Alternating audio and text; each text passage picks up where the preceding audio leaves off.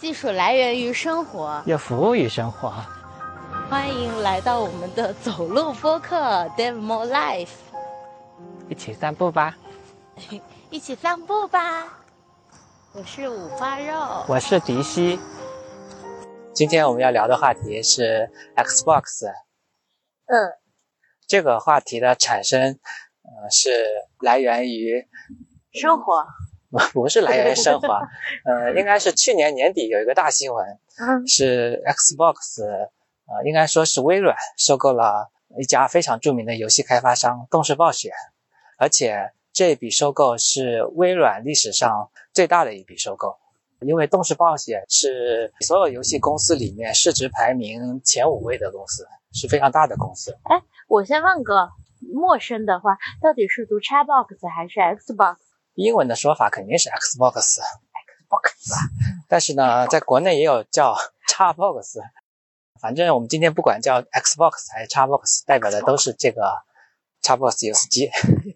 游戏机啊，嗯，然后我们为什么聊这个话题呢？因为我们 Delmo Life 聊的技术生活系列，微软历史上最大的一笔收购是收购了一家游戏公司。嗯。那么，对于微软这家公司来讲，游戏在它的整体的战略板块里面，在未来的时间里面，应该会占据非常重要的地位。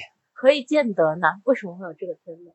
呃，首先我们要讲，现在大家呃经常在讲一个词叫元宇宙。嗯。然后在元宇宙里面，对，就游戏在虚拟现实这个领域里面扮演的作用是非常重要的。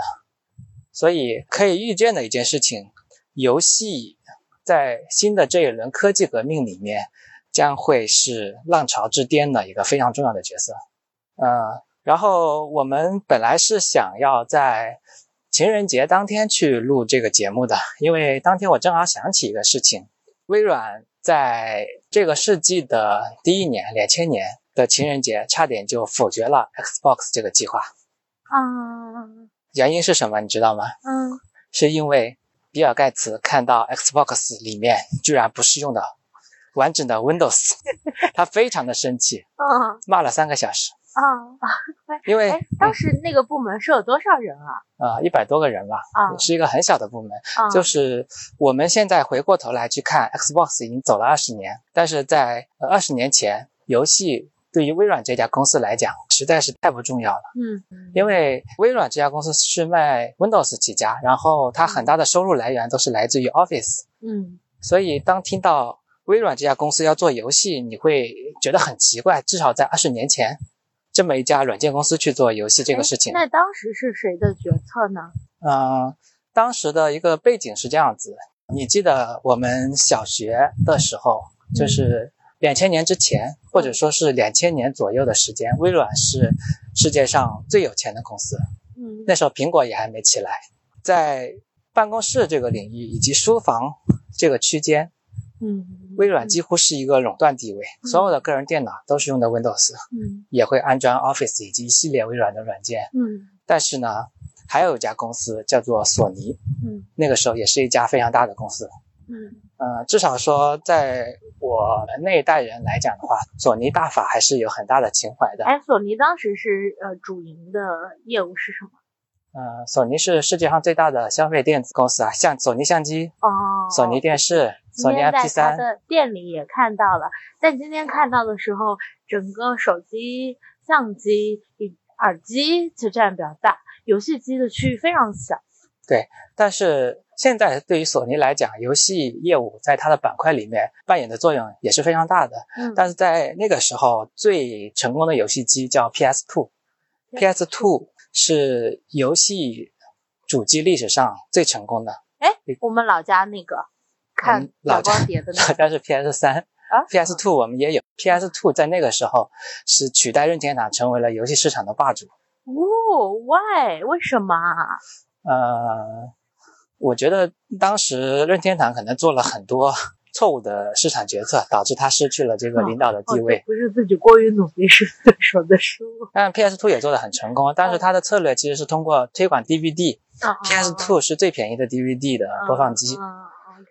讲这个背景是说，它已经占据了客厅这个空间。哎，对对对，就是说书房，嗯，微软拿走了，办公室微软拿走了，但是客厅是索尼的天下。而且当时 PS Two 也在宣称自己要成为一个类似电脑的设备，也就是说，它不仅仅局限于自己只能玩游戏，这个会让微软会觉得，就一个呃，微软本来只是在自己那个空间。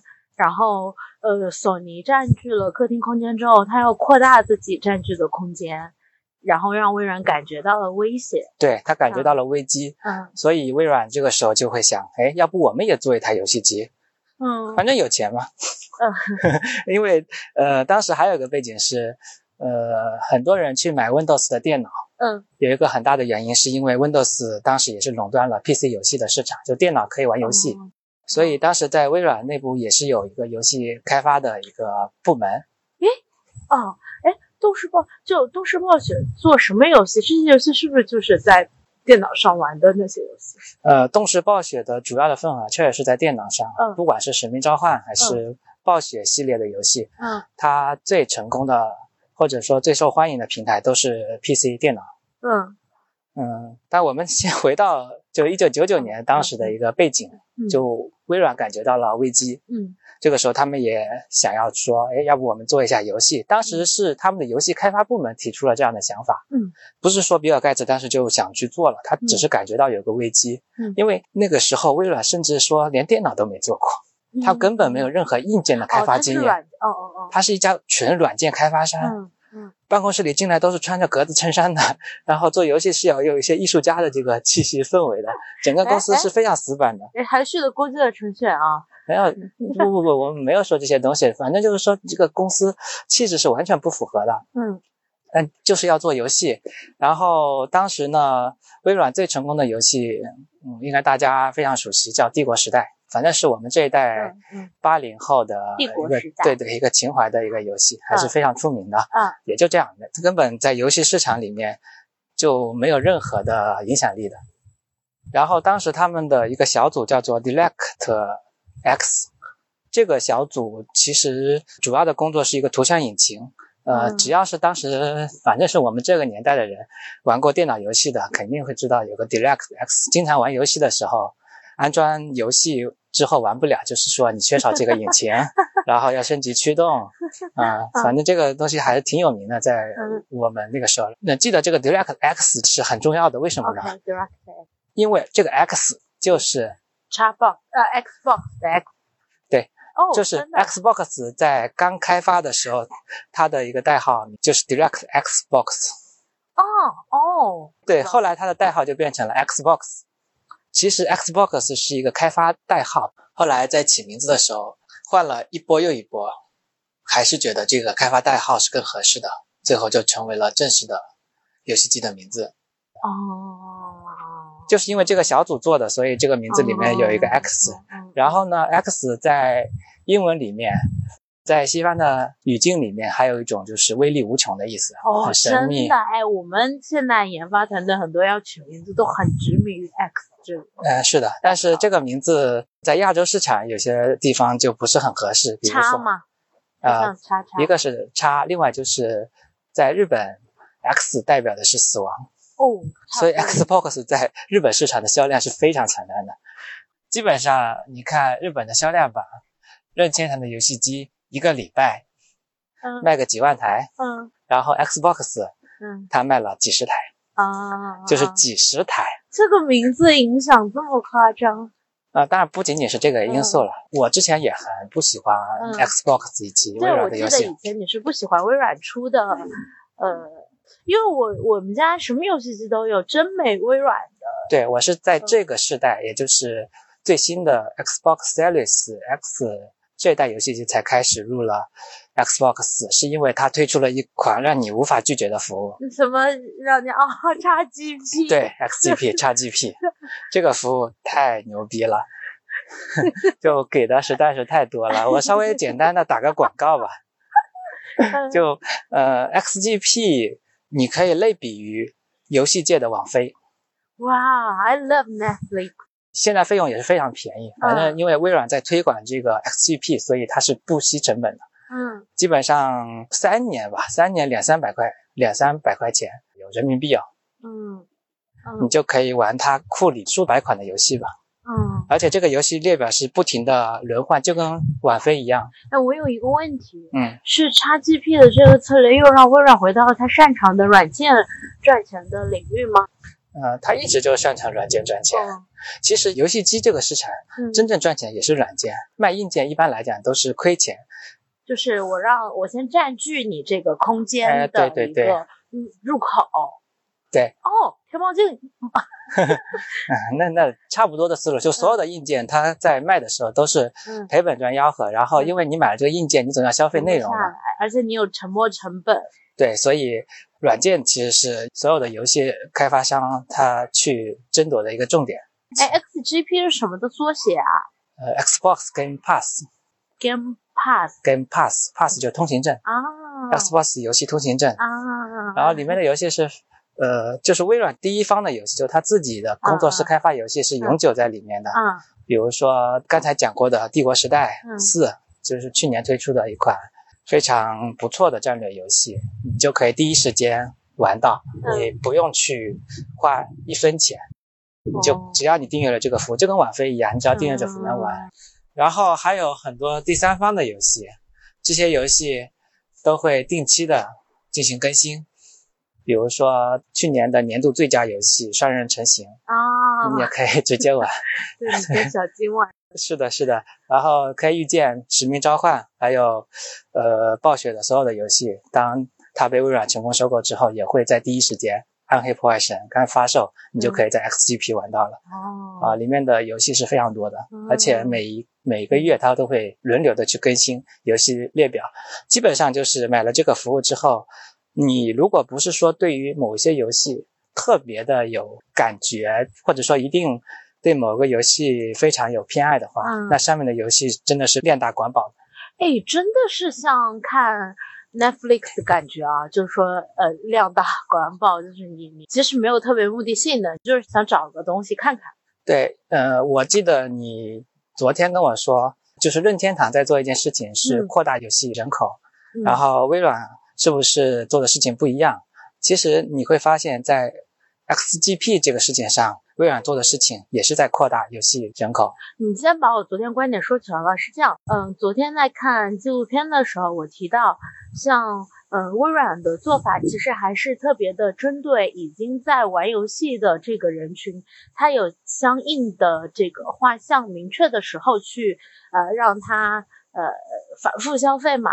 嗯然后任天堂其实它从最开始把嗯手柄做的像遥控器一样，它让更多的女性。更多的不玩游戏的人来到这个游戏里，嗯所以它其实是呃在扩大它的它的这个受众群，而不是只针对于我特别专注的客群嘛。这是我昨天提出的一个问题。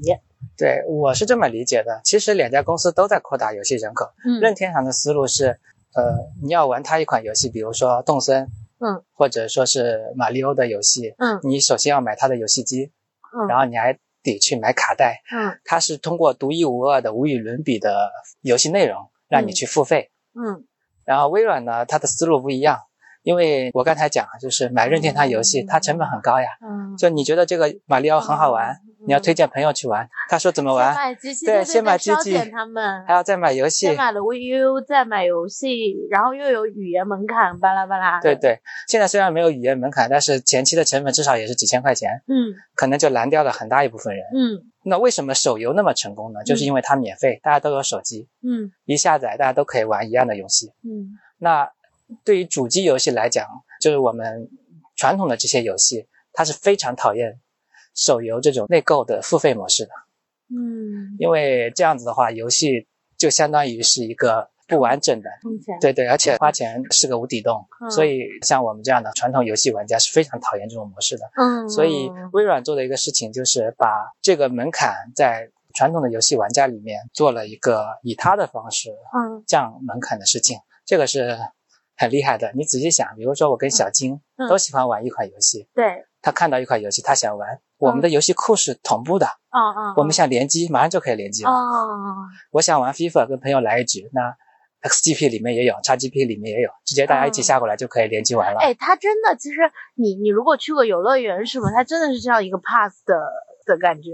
就你进了这个，到大家在同一个游戏世界里，然后就是喊你到我这个区域来一起，这种感觉。对，比如说我开车玩 Horizon，对吧？这也是 XGP 上非常好的游戏。我喜欢。对你看到了，你只要有 XGP，你就可以直接下过来，大家一起联机玩了。它打破了游戏和游戏之间的那个，那个。对，所以很有可能未来的游戏。主流模式就是这个模式。我把世界的大门给你打开，然后你在我们这个世界。对，线上乐园哎。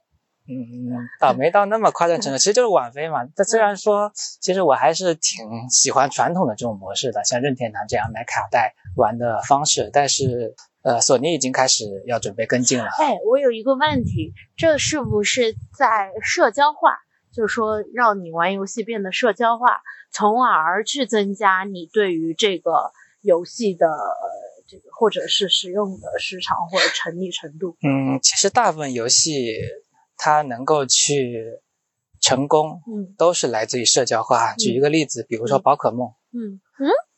嗯，很大一个程度上，它成功的一个点就在于，就是很多小学生玩这个宝可梦，然后大家收集宝可梦是可以交换、可以对战，这个时候就会产生一个线下的这种社交传播性。嗯，然后。Xbox 它的代表游戏《Halo》，嗯，光环这款游戏，它真正成功的点，我认为啊，也不是在于它的单机有设计的多么的好，虽然它的单机在当时那个时代设计的确实是挺好的，嗯，也是因为它在美国形成了文化现象，嗯，就我看那个纪录片，刚才也讲到那个纪录片啊，如果对 Xbox 感兴趣的话，非常推荐 Xbox 的二十周年纪录片，对，Xbox 之用力，Xbox。Xbox 吧，就还是非常好看的，就是基本讲述了呃为什么会有 Xbox 以及它的每一代就四代 Xbox 游戏机的发展，确实蛮好的。就我看那个纪录片有很有意思的点，就是它还会有任天堂发布对他们冲击的那种，而且我觉得 Xbox 好难哦，就是看那个纪录片。是这样子的，呃，如果 Xbox 不是微软这样又有钱。有很多钱，又有很好的技术的公司去做，嗯，他可能已经死了无数次了，嗯 嗯，就那个不可复制的成功，呃，甚至现在都不能算是成功，到现在都没算成功，他每年都在亏钱。嗯，第一代 Xbox 四年里面亏了四十亿。所以，那你怎么看待微软这次的收购？是表明了他们更强的决心，还是什么？那它这个收购对于呃？跟 Xbox 之间的结合会有什么走向吗？嗯，呃，有些人会讲元宇宙嘛，嗯，这个是现在科技圈绕不开的话题。嗯，微软确实有可能会进这个领域，而且任天堂说了呀，还不懂。对，任天堂是这样子的，任天堂一直是在用最传统的、最老的、过时的技术去做出最无与伦比的体验，而微软一直在用。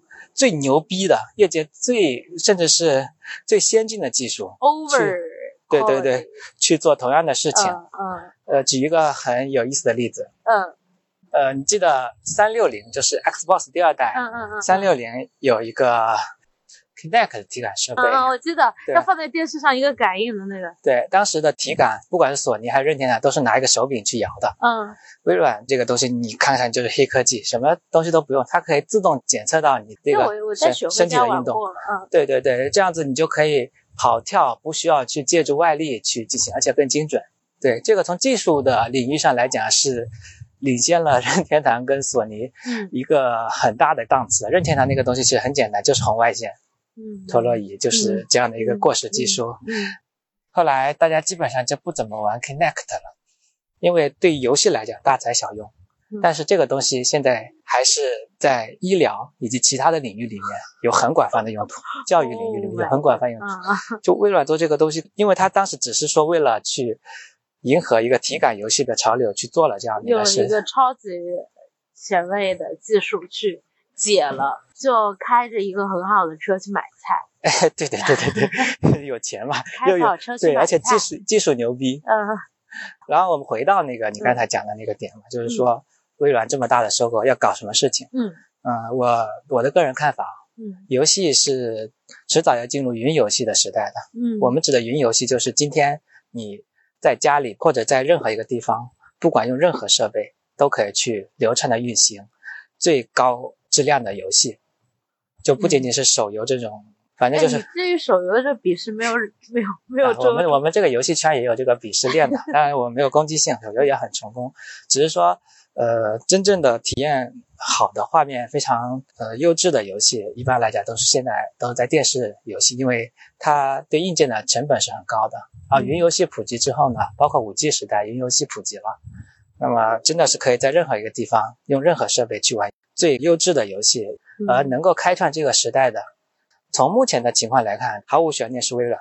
哎，你有没有想过一个问题？嗯，你刚刚说就说这个红外线感应感应这个事情，别的用手柄或者用什么来解决？嗯，你如果去圆这个伟大的故事，微软在那一年做这个的时候，就预判了未来会随时随地需要 感应，然后他当时就在试验这个。没有没有，他当时没想那么多，他当时只是说我要做一个最牛逼的体感，然后现在这个技术在 VR 这个领域里面又用得上了，嗯，他总是做了一些超前的一些东西，嗯、然后我刚才去讲说，呃，XGP 门槛很低嘛，你可能会觉得还需要去买一个 Xbox，嗯，哦，未来可能就任何一个不用啊，啊，现在就可以啊，就是啊。XGP 现在在 PC 端叫 PGP。哎，而且很可怕哎，因为你刚刚讲到，它最开始是就是已经占据了你的办公场所跟这些，嗯，它只要把它原来放的那些终端，嗯，进来，已经放进来了，哦、就是。电脑，那手机就错过了哎，手机也没错过，我我跟你讲，XGP 是什么样的服务，它很牛逼的，嗯，就是电脑上你也能玩，嗯、你电脑总有吧，只要你配置不是特别差，嗯，这个我们刚才讲的 XGP 上游戏都能玩，嗯、同一套服务呀，一样的。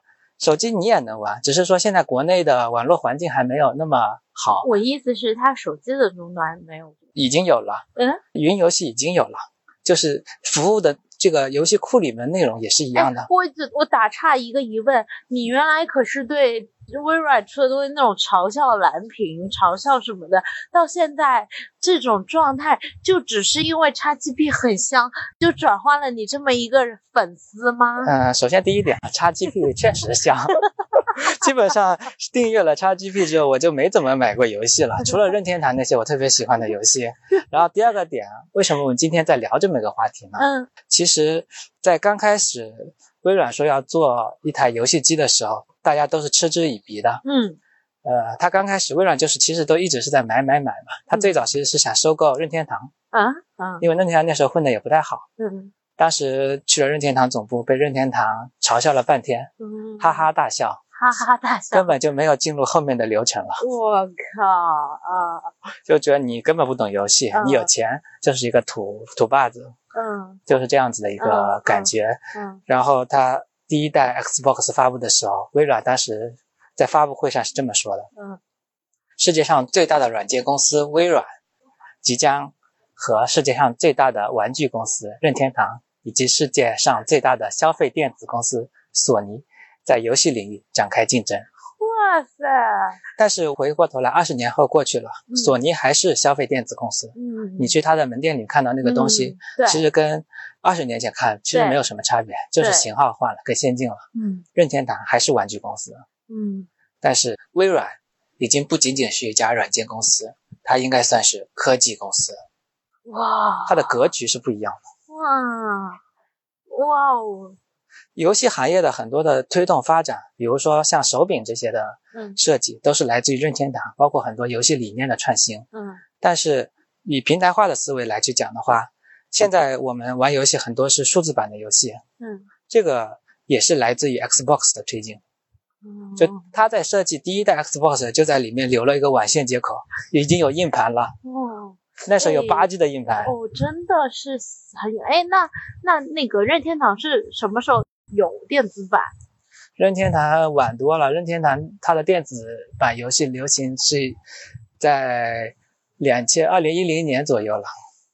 索尼还是光盘那种是吧？它也不是卡带。对，就是最早的推荐这种数字游戏的，其实就是 Xbox。嗯、现在基本上数字游戏已经是在游戏领域里面占据了一个更大比例的一个份额。现在大家买游戏都是数字版的。哦。然后包括联机，其实索尼的很多服务都是跟着微软走的。哎，我有一个问题啊。嗯。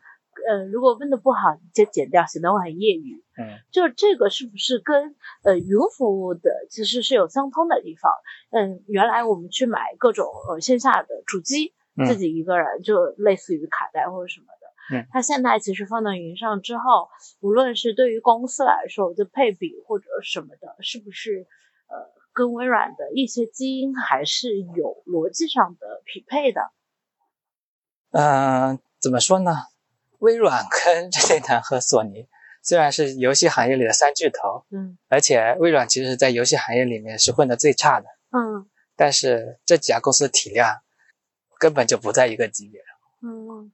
所以微软考虑的是科技行业的事情，嗯，它真正的竞争对手是谷歌、苹果，嗯，微软的市值是两万多亿，任天堂 它的现在市值可能还没有这个动视暴雪大哈大笑，好不好？微软买游戏公司是非常简单的，我们刚才讲那个 Hello 嘛，其实有个很有意思的一个故事，嗯，其实 Hello 刚开始是准备在乔布斯的这个 Mac 上发布的游戏，啊，然后微软当时就。花了几千万美元直接买过来了，然后这家游戏开发商就是光环的游戏开发商，Halo 的游戏开发商叫邦吉，嗯，现在被索尼买了，嗯，有意思吧？嗯，就是开创了 Xbox 的这个奠基的游戏地位的一个游戏开发商，现在在索尼下面，而且它中间从微软离开之后，有一段时间是在是去了动视暴雪。这个我们无法去推断，因为就是商业的事情，背后可能有很多我们不知道的。那我再问一个，就是微软前后经历几任 CEO 嘛？嗯，其实也对于他呃，无论是游戏啊，还是呃 Xbox 的呀，其实都会有一些呃时刻。嗯，有没有什么比较典型的？就每一任 CEO？呃，刚开始的时候，比尔盖茨。在 Xbox 每一代发布的时候，都是亲自站台的。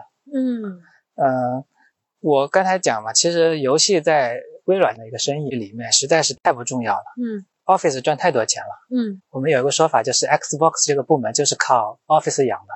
嗯嗯，但是比尔盖茨，呃，还是去支持了这么一个，呃，看上去不怎么赚钱的一个生意。嗯，这说明。对于比尔盖茨，他也不是玩家呀，他也不是那种非非常爱玩游戏的玩家。嗯嗯，看的还是比较的，就作为世界首富啊，还是有他独到的一个地方的。嗯，布局布的还是比较深的。嗯，比尔盖茨对 Xbox 最大的一个不满的地方，就是因为他用的不是标准版的 Windows。嗯，他说，如果他不是一个标准的 Windows，我们还做它干什么？因为他对于自己的作品 Windows 是非常。得意，那当然啦，程序员做的东西就是应该用。对，所以他作为一个技术出身的 CEO，还是有这些影子的，很有意思。然后是因为，如果说你用标准版 Windows，你记得我们小时候开那个 Windows，开机都要去花好几分钟的时间，是非常慢的。嗯，所以不适合当时的一个游戏机的一个设计。后来比尔盖茨还是同意了 Xbox 这个计划的，因为比起没有用 Windows。他更讨厌索尼霸占了客厅的空间。嗯，哎，我突然想到，呃，最近看的一本书里面就是说，呃，保持有敌人，保持有队友，保持有战场，真的上去了，真的真的是这样。而比尔盖茨的下一任 CEO 鲍尔默就是一个彻头彻尾的商人。嗯，所以第一代 Xbox 最大的难关其实是。如何要通过鲍尔默的财务审批？因为鲍尔默当时掌管了财务，而且他是非常坚定的反对 Xbox 这个计划的。他觉得做 Xbox 这个事情是败家、特别花钱的事情，所以鲍尔默是比较短视的。其实大的 CEO 现在对于 Xbox 来讲的话，影响没有那么大，因为这家公司最赚钱的不是靠这个，在他的业务领域里面也。扮演的作用没有那么大，而是现在，呃，游戏部门的这个主管叫做菲尔斯宾塞，他上任之后，嗯，Xbox 才是正式走向正轨。嗯，为什么这个人什么来头？啊，因为他是一个玩家。就他的上一任的这个游戏部门的主管，他做什么事情？为什么说 Xbox 在上一代差点就死了呢？嗯呃，PS 四是上一个世代最成功的游戏机嗯，Xbox 三六零的时候，其实基本上它的市场份额跟索尼已经很接近了，也就是说，它在游戏的开发者和游戏玩家这个领域里面，已经建立了很强的影响力了。嗯。结果 Xbox One 就上一代的 Xbox，嗯。他干了很蠢的事情。嗯。呃啥他他的核心的这个目标，因为嗯。它很大嘛，它觉得游戏太小了，所以嗯嗯。他当时要做一个超智能的电视盒子，嗯 就是很多精力放在做电影，嗯，然后其他的客厅娱乐的内容这被索尼影响了吗？没有。我觉得这几家公司里面，索尼其实也是非常专注的。索尼一直是在做游戏机，你看它名字就没变过，PS 一二三四五，PlayStation，然后微软换来换去，三六零、Xbox One。One 什么意思？就是说所有的内容，客厅的内容都在一个盒子里，那这就激怒了游戏玩家。啊，对啊，就是你老是不务正业，游戏又没有做的特别好，这个时候，上一个时代索尼真的是真的是躺赢了。嗯然后现在这个时代，也就是最新的 Xbox Series X、Series S，它名字起的确实是非常拗口。嗯对，那最后就推荐一下吧。如果说你要去体验 XGP 的服务的话，呃，如果有电脑的话，直接就可以体验了。推广起来。对，很容易啊，因为电脑其实都能玩。啊，你我还我还记得你去年国庆的时候在任天堂那儿蹦蹦跳跳的，现在就变成这样，呵，男人。没有啊，我现在买游戏还是都买任天堂的游戏啊，微软的游戏直接嫖就好了嘛，嗯反正都是免费的。嗯，嗯、只是推荐吧，就是因为每个玩家都有自己的喜好嘛。哎，因为那段时间你是在看 PS 五跟跟那个，而且我一直以为你会买 PS 五的，之后你买了呃 Xbox，我是不太理解的，当时是不太理解。对我当时也不太理解，因为他们手柄是反的嘛，跟任天 堂。我天，好难受！我看 Origin 的时候，对 A 和 B 反的、x Y 也是反嗯的。嗯嗯，这里面也有一些历史的一些故事吧，就不展开了。我们就不展开了。对，然后就是最后推荐一下吧，嗯如果要体验 XGP 的服务的话，嗯那么最简单的方式就是用电脑。当然，啊、因为微软嘛，你肯定还是要有一个 Windows 的系统的。如果说你对于呃 XGP 上面的游戏内容还是有一些犹豫的话，微软也推出了非常实惠的价格。呃，现在其实只需要一美元三个月就可以体验一下。我相信你体验后一定会跟我一样喊出真香。微软打钱。